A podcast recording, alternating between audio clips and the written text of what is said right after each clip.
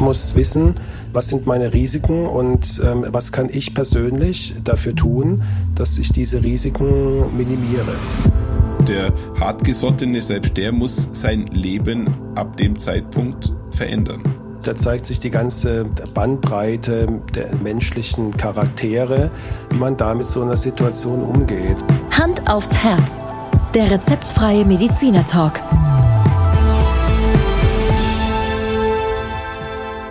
Hallo und herzlich willkommen bei Hand aufs Herz. Geschichten rund ums Herz mit professioneller Begleitung von Dr. Markus Knapp. Mein Name ist Thomas Krug und ich freue mich auf die heutige Folge. Hallo Thomas, hi. Markus, ich grüße dich. Wir machen äh, heute schon wieder in Zoom unser, unser Interview oder unser Gespräch. Und wenn ich dich jetzt gerade so in der Kamera anschaue, dann siehst du aus wie, wie wenn du äh, von Gott äh, bestrahlt wirst. Ja? Äh, du, du, die Sonne scheint dir ins Gesicht und das, und das in so Art äh, Götterstrahl. Sagt man da Götterstrahlen dazu, wenn das so schön runterfällt? Ja. So bist erleuchtet auf jeden Fall. Das habe ich noch nie gehört, den Ausdruck Götterstrahlen, ja. Aber ähm, du weißt ja, Ärzte sind ja halb Götter in Weiß, also von daher passt ja. das doch, oder?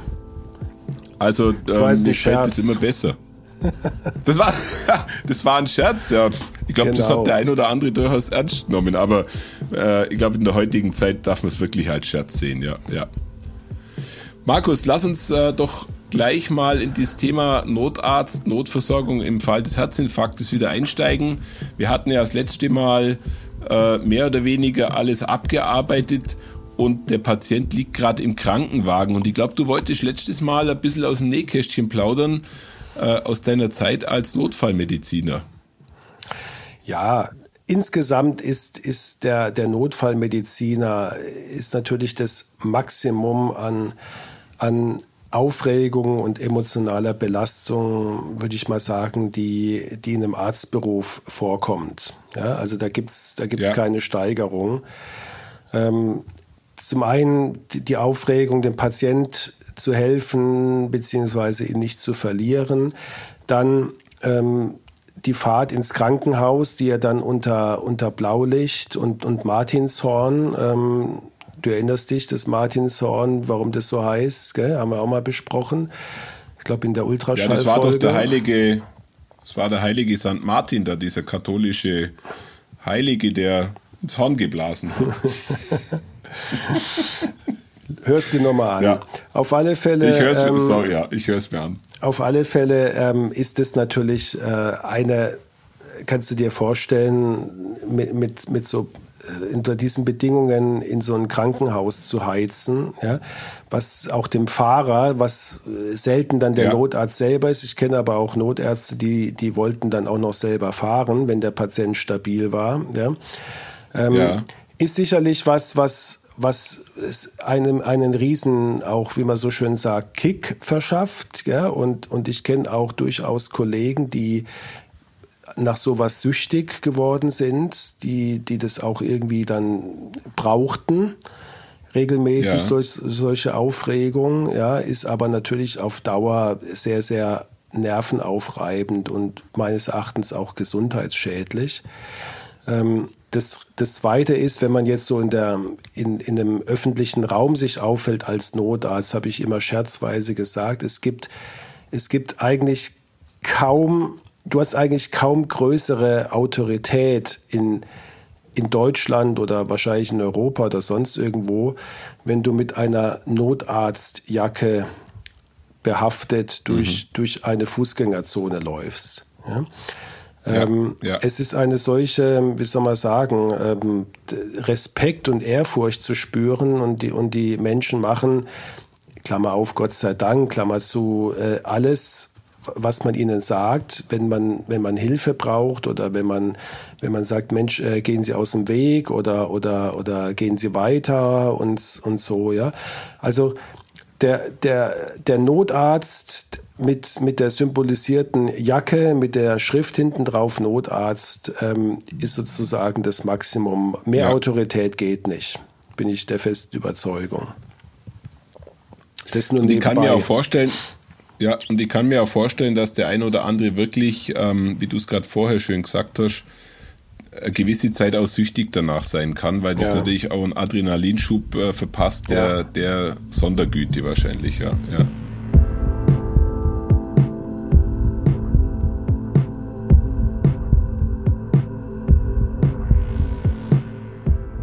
Ja, aber lass uns doch gerade mal wirklich im Krankenhaus ankommen und äh, da interessiert mich jetzt wirklich, wo, wo ist denn da eigentlich die Schnittgrenze? Ja, du kommst mit einem Krankenwagen an.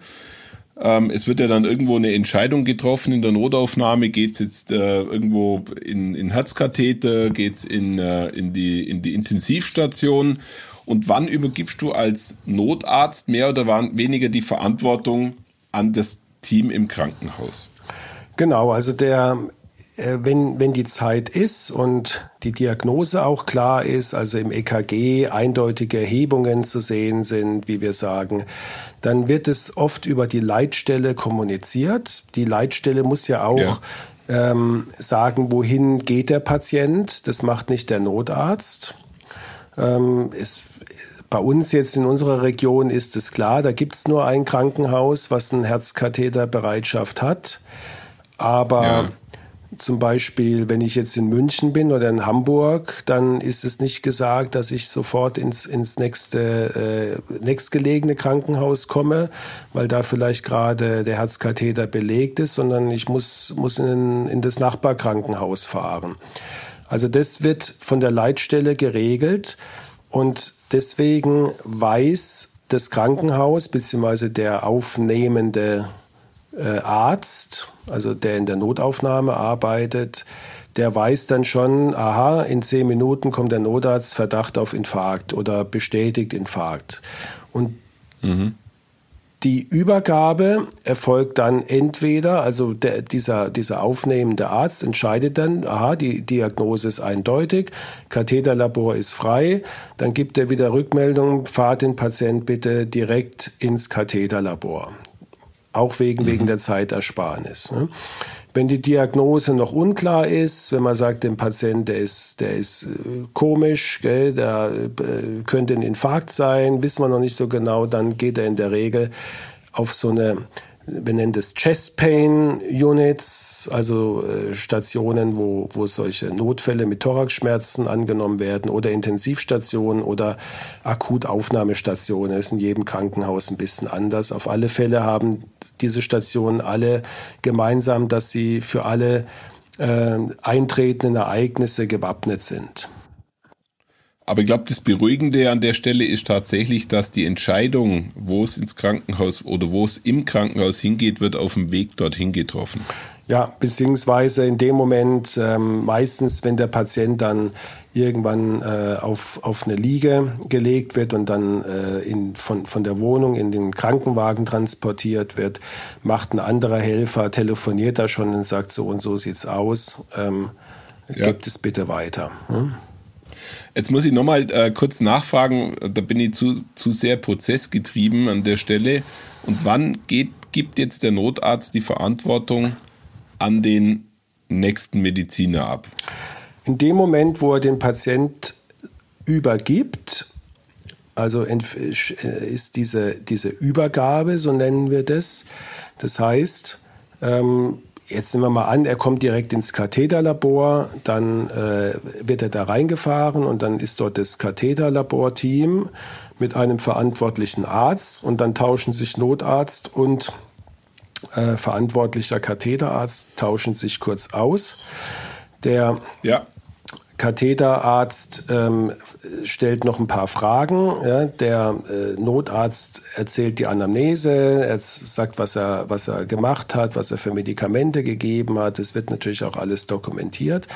Und in dem Moment, das ist jetzt kein formaler Akt, gell, sondern irgendwann sagt man, okay, vielen Dank. Und damit ist klar, jetzt ist die Verantwortung nicht mehr beim Notarzt, sondern beim ja. äh, übernehmenden Arzt.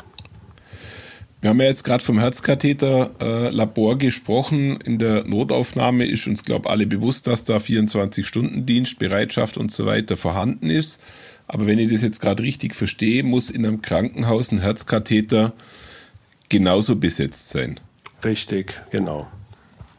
Also In den allermeisten Krankenhäusern, die ein Herzkatheterlabor haben, gibt es auch eine 24-Stunden-Bereitschaft, weil natürlich sehr, sehr viele Infarkte, wie gesagt, in der Nacht oder am frühen Morgen auftreten und äh, da muss natürlich dafür gesorgt sein, dass die sofort behandelt werden.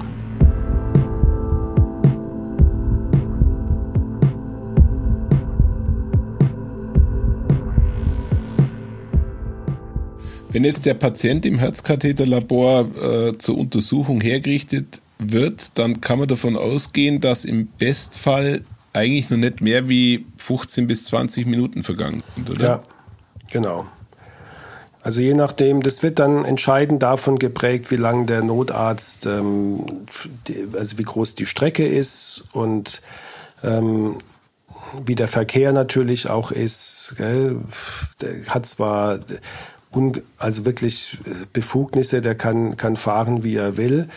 Aber ähm, wenn, wenn halt alle drei Spuren in der Stadtautobahn verstopft sind, gell, deswegen Rettungsgasse das Stichwort, gell, dann kann das natürlich auch ja. länger sein. Aber sag mal, optimalerweise geht es, geht es sehr schnell und, und sehr schnell geht auch dann, ähm, das nennen wir diese Door-to-Balloon-Time, also die Zeit, wann der Patient ins Krankenhaus kommt, bis er dann im Herzkatheterlabor ist und auch untersucht ist, so dass man dann auch eine Therapie anwenden kann. Das geht auch sehr, sehr schnell, weil die das Team, da, das ja. da zu, zur Verfügung steht, das ist natürlich sehr erfahren und, und da sitzt dann jeder Handgriff.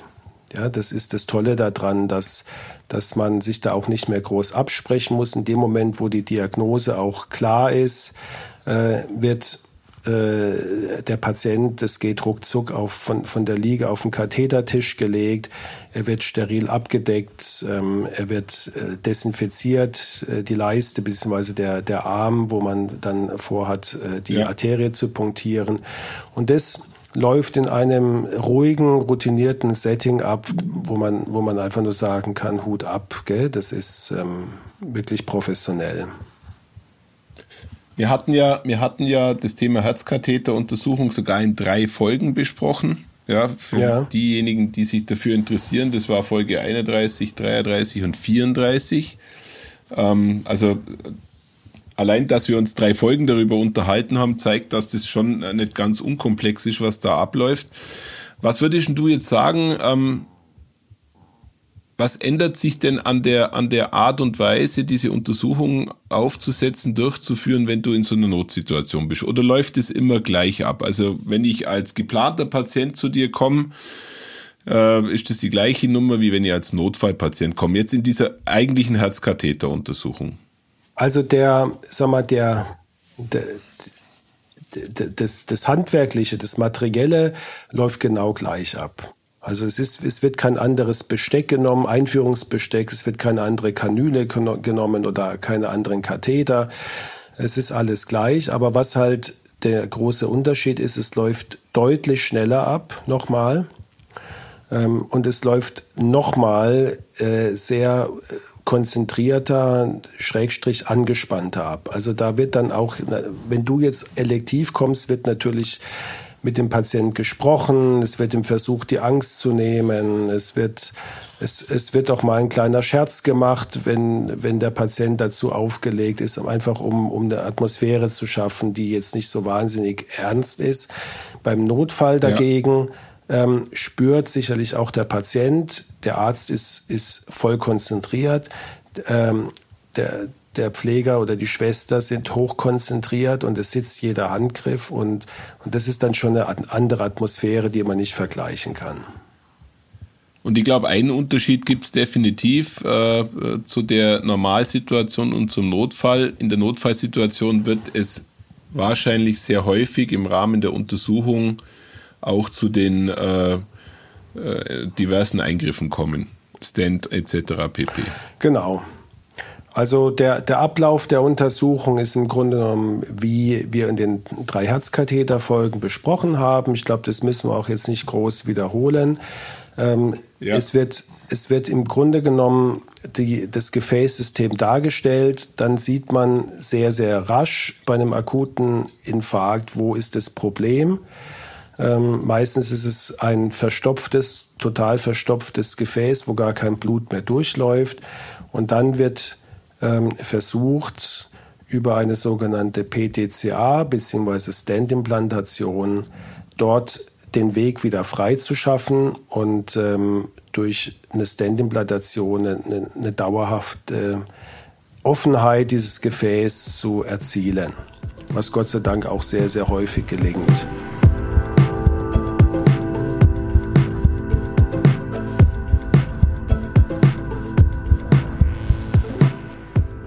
Aber es kann natürlich auch sein, dass das im Rahmen der Untersuchung wirklich Komplikationen auftreten. Ja. Und ich meine, wir haben es bei Herzkatheterfolge besprochen, die Nähe ja. zur, zur, zum OP-Bereich ist gegeben. Richtig, ja. Also es gibt, es gibt äh, nicht nur Komplikationen, die durch das Handwerkliche entstehen können, wie bei jeder Untersuchung, also dass man jetzt mit einem Draht äh, ein, ein Gefäß perforiert ja, oder dass es zu einer Blutung kommt. Das, das ähm, ist ja bei jeder Untersuchung möglich, wenn auch Gott sei Dank sehr, sehr selten. Aber es gibt natürlich auch die Komplikationen, die uns der Patient anbietet, in Anführungsstrichen, ja, weil er auf einmal ähm, eine akute Herzrhythmusstörung bekommt oder äh, in eine Schocksituation kommt oder in, in Lungenödem kommt ähm, oder auf einmal schrittmacherpflichtig wird. Ähm, also da gibt es ganz, ganz viele ähm, Pitfalls, wie wir sagen, also Fallstricke. Ähm, und der erfahrene Kollege, der das schon ein paar Jahre macht, der ist sozusagen immer in Hab-8-Stellung und weiß auch, zu welchem Zeitpunkt äh, welche Komplikation besonders gerne auftreten möchte und ähm, rechnet sozusagen im Kopf schon damit, um dann sofort reagieren zu können. Ja? Und deswegen sind diese Komplikationen Gott sei Dank auch oft beherrschbar. Ich glaube, man hört bei dir schon raus, dass, dass das schon äh, eher beruhigend ist, weil die meisten Untersuchungen, die dort stattfinden, eben nicht im Operationsraum enden, sondern eigentlich gelöst werden können? Also die allerwenigsten enden im Operationssaal. Ähm, und man muss ja auch klar sagen, nicht jede Klinik hat eine Herzchirurgie vor Ort. Das sind ja, ist ja eher die Ausnahmen, sind ja nur die ganz großen Zentralkliniken.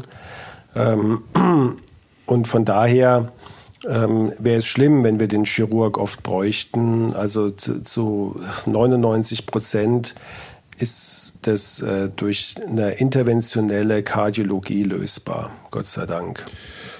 Ja, Markus, ich hoffe, das ist jetzt keine blöde Frage, aber ähm, ich komme im Rahmen eines Notfalls zu dir auf den Herzkatheter-Tisch. Äh, ist die Chance hoch, dass ich dann danach gleich wieder heimgehe? Die Chance ist null, dass du gleich danach heimgehst, ja, weil wir das nicht zulassen würden. Ja. Und ähm, okay. Ist, aber die Frage zielt ja in die Richtung, und das gibt es durchaus. Ähm, es gibt also äh, so Haudegen, ja, die, die kommen da sehr spät, wenn es gar nicht mehr anders geht. Und ähm, dann wird in der Patientensprache mal schnell das Gefäß repariert, so wie man mal einen mhm. Wasserrohrbruch repariert. Und wenn das Rohr wieder frei ist, dann kann man jetzt ja wieder nach Hause gehen und, und die Tagesschau gucken, sage ich jetzt mal. Ja. ja. Da, diese Sorte von Patienten, die gibt es und die, die muss man dann sehr höflich, aber bestimmt darauf hinweisen, dass sie jetzt gerade mal ihr äh, mit dem Leben davon gekommen sind, was, was dann für viele ein Schockmoment ist und äh, sag mal, der erste Schritt ist, um, um so eine Erkrankung mal zu erfassen und auch dann später zu verarbeiten. Aber das heißt, äh, auf Deutsch gesagt, ähm, in der Situation verbringe ich ein paar Tage im Krankenhaus. Richtig, genau. Ja, immer weniger. Also in der Zeit, wo ich angefangen habe, äh, klinisch zu arbeiten, waren das, war durchaus ein Patient mal noch 14 Tage im Krankenhaus. Mittlerweile, wenn das alles unkompliziert verläuft, äh, ist er oft nach, nach drei, vier Tagen wieder, wieder zu Hause, beziehungsweise in der Reha-Klinik. Ja. Und natürlich, was ist die Konsequenz, äh, wenn der Patient, die Patientin wieder nach Hause kommt? Dann beginnt der, der Prozess der Nachbehandlung, Medikamente, Reha-Maßnahmen, Überwachung, dann geht ja auch nicht, also es verändert sich ja was dann, ja. Das, also wie du gerade vorher gesagt hast, der hartgesottene, selbst der muss sein Leben ab dem Zeitpunkt verändern. Richtig, genau. Also das wird dann, ist immer eine Zäsur, ja, kann der Patient machen, was er möchte. Und jeder geht damit natürlich unterschiedlich um, aber der, der Herzinfarkt mit, mit allem, was dazugehört, ist für jeden Patienten eine Zäsur. Und es liegt dann an ihm, in welche Richtung er sich dann entwickelt. Viele äh, nutzen das dann positiv und, und äh, sagen, Mensch, ich habe jetzt ein paar Fehler gemacht. Ja, manche machen auch keine Fehler, um Gottes Willen, sondern haben halt das Pech, ein hohes Cholesterin zu haben. Aber dann weiß man mhm. das, haben ähm, dann die Möglichkeit, es zu behandeln, ja, können sich darauf einstellen und, und können dann auch äh, wieder ein ganz normales Leben führen.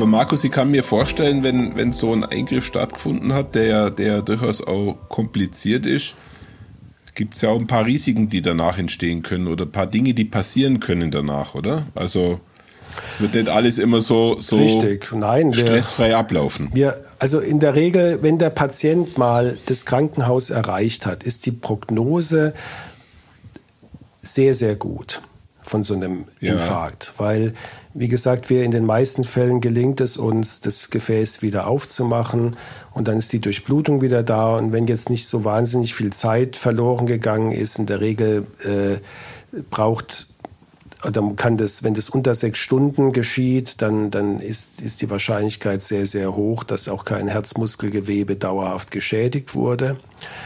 Aber ja. es, es gibt auch wirklich Komplikationen, die äh, wir nicht in den Griff bekommen. Zum Beispiel, wenn der Patient in einen Schockzustand gerät, dann ist die, die Mortalität, also die Sterblichkeit sehr, sehr hoch. Das müssen wir unbedingt verhindern. Mhm. Ich hatte auch schon Fälle, wo durch die durch die Infazierung das Gewebe dann so ähm, brüchig wird, dass äh, es zu einer sogenannten Ventrikelruptur gekommen ist. Das heißt, es, es, es äh, kommt tatsächlich zu einem Loch in der Herzkammer, ja. was dazu führt, dass dann akut Blut in den zwischen Herzbeutel und Herzkammer kommt, was, was ein wenn man es nicht sofort reagiert, äh, mit dem Leben nicht zu vereinbaren ist. Und selbst wenn man es dann schafft, das Blut abzulassen, es kommt ja immer wieder durch das Loch Neues nach, ist, ist auch da die, die Sterblichkeit sehr hoch. Wir haben akute Herzklappenundichtigkeiten, weil durch die Infazierung äh, der, der Muskel, der die Klappe hält, auf einmal nicht mehr funktioniert oder sogar abreißt. Auch das ist ein, ein sehr schwer zu beherrschender Notfall. Ähm, die gute Nachricht ist, dass das die absolute Ausnahme ist. Also solche Komplikationen, wie ich es jetzt eben geschildert habe, habe ich in meiner Zeit vielleicht insgesamt zwei, dreimal erlebt. Ja? Und ja, ähm, ja. Es, es ist ähm, Gott sei Dank sehr, sehr selten, aber wenn es auftritt, ist es, ist es sehr komplikationsträchtig und mit einer sehr hohen Sterblichkeit verbunden, leider. Ja, Markus, bei dir ist es ja jetzt so, dass du die Patienten in deiner, in deiner äh, Facharztpraxis auch danach wieder mhm. siehst. Ähm, wie, geht, wie, gehen denn, wie gehen denn die Leute mit sowas um, mit, diesem, mit dieser wirklichen äh, Notfallsituation? Und du hast es vorher auch mal ganz kurz eigentlich nüchtern auf den Punkt gebracht. Ähm, sie sind dem Tode mehr oder weniger nochmal entronnen. Wie, wie schlagen die Leute dann oder die Patienten und Patientinnen bei dir auf in der Praxis? Naja, ganz unterschiedlich. Das kommt auf den Patiententyp an. Es, es gibt den, den Patient, der damit sehr, sehr offen umgeht und, und äh, sagt, ich äh, habe ich habe jetzt da Glück gehabt und ich, ich kenne jetzt mein Risiko, ich weiß, was ich zu tun habe, ich muss meine Medikamente nehmen, ich muss äh, meinen Lebensstil vielleicht ändern und so weiter. Ich muss regelmäßig zur kardiologischen Kontrolle gehen. Und dann gibt es natürlich auch den Patient, der, der versucht, das zu verdrängen und will das eigentlich gar nicht so wahrhaben und äh, nimmt es auch nicht so ernst mit den Medikamenten. Ähm, weil er meint, ach, das äh, brauche ich doch alles nicht. Ja? Also das ist ähm, ganz, ganz unterschiedlich. Da zeigt sich die ganze Bandbreite der, der, der menschlichen Charaktere wie man damit mit so einer Situation umgeht. Und, und das ist ja auch das, das Spannende für mich bei meiner Arbeit, dass ich halt auf jeden einzelnen Typ von Patient eingehen muss. Und der eine braucht die Beratung, der andere braucht die Beratung. Aber ich glaube, grundsätzlich kann man doch sagen, Markus, wenn so ein Ereignis eintrifft, dann muss ich mein mein Lebenswandel oder mein Verhalten die nächsten Monate, vielleicht sogar das nächste halbe Jahr einfach der Situation angepasst verändern, oder? Ja, es muss sich das Verhalten, eigentlich das ganze Leben angepasst verändern. Was nicht heißen muss, dass ich auf Sachen verzichten muss, die ich vorher gemacht habe, mit, mit Ausnahme, dass ich, dass ich nicht mehr rauchen sollte. Ja, und ähm, äh, ich, ich kann aber ansonsten mein, mein, mein, alles, was, was mir vorher Spaß gemacht hat, kann ich weitermachen. Ich muss nur etwas bewusster leben und ich muss, ähm, muss wissen, was, was sind meine Risiken und ähm, was kann ich persönlich dafür tun, dass ich diese Risiken minimiere mit meinem Arzt zusammen. Würdest du sagen, dass Patientinnen oder Patienten, wenn sie sowas erlebt haben, ein besseres Körpergefühl äh, lernen und äh, das nächste Mal, wenn sowas passiert, äh, noch besser reagieren können oder generell besser reagieren können? Viele ja, viele ja. Ähm, ja. die, die, wissen natürlich dann auch beim nächsten Mal, ähm, Mensch, das ist genauso wie damals beim Infarkt. Da beim ersten Mal haben sie vielleicht noch zugewartet, beim zweiten Mal wissen sie, okay, es ist wieder der gleiche Schmerz, sofort Notarzt rufen. Ja. Aber auch da gibt's wieder den Fall von Patient, der, der einfach nicht mit der Situation klarkommt, dass er eine Erkrankung hat oder hatte und ähm, den Weg sucht, das zu verdrängen, weil er sagt, wenn ich, mhm. ich, wenn ich mich damit jeden Tag auseinandersetze, dann tut mir das nicht gut. Und ähm, ja, das, das ist eine Herausforderung, so jemanden dann äh, zu schulen, dass er trotzdem auf sich Acht gibt und dass er trotzdem Warnsignale sofort erkennt und darauf reagiert. Markus, das ist ja schon fast äh, der Hinweis auf eine Folge, die wir wahrscheinlich irgendwann nochmal jetzt in Kürze machen würden. Und zwar die Folge zum Psychokardiologen. Ja, genau. Da freue ich mich schon drauf. Ja, ich mich auch. Ja, ja weil, weil ich glaube, glaub, die Notfallsituation haben wir jetzt sehr allumfassend besprochen, oder? Absolut. Ich glaube, da haben wir jetzt äh, wirklich äh, wenig ausgelassen und äh, ich glaube und ich hoffe, es ist rübergekommen, dass man in Deutschland, Gott sei Dank, und dafür können wir wirklich dankbar sein und auch stolz sein, dass wir heutzutage so fantastische Möglichkeiten haben, den akuten Infarkt wirklich von, von Anfang bis Ende professionell zu behandeln und, äh, und dann auch nahtlos in die Nachsorge gehen kann, äh, in die Reha, in die ambulante Betreuung, sodass man wirklich sagen kann, das, das ist einfach schön, dass man Patienten von, von A bis Z so gut helfen kann. Ich glaube auch, dass es tatsächlich ein Privileg ist, wie wir, wie wir äh, in der Sache versorgt sind.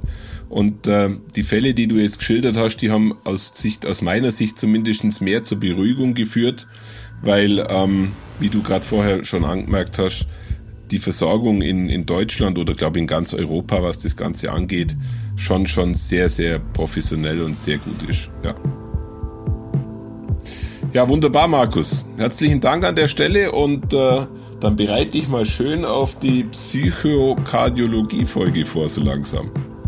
Das mache ich gerne, Thomas, wie immer. Ja? ja? alles klar. Also, dank dir. Jawohl. Ciao. Danke dir auch. Bis zum nächsten Mal. Tschüss. Du, du Markus, ähm, du kennst bestimmt noch den Film Taxi Taxi, oder? Ja, klar. Ich stelle mir dich gerade als, als äh, Protagonist des Films vor, wie du mit einem Notarztwagen, ich glaube durch Paris oder was weiß ich, wo das gespielt hat, voll Karacho äh, praktisch äh, über Ampeln fährst und hier und da. Das stelle ich mir gerade vor, das Bild. Ich habe das, ich habe das nie, ich bin, ich bin nie selber gefahren. Leider, war vielleicht ein Nett. Fehler. Ja. Hätte ich einmal machen, machen sollen. Müssen. Hätte ich einmal machen, aber ja, es ist ja nie zu spät. Ich kann ja immer noch ja. Notarzt fahren eines Tages, ja. Schauen Sie mal bei uns vorbei unter www.handaufsherz-podcast.de und bleiben Sie immer über uns auf dem Laufenden auf unserem Instagram-Account. Hand aufs Herz, Ihr rezeptfreier Mediziner-Talk rund ums Thema Herzgesundheit.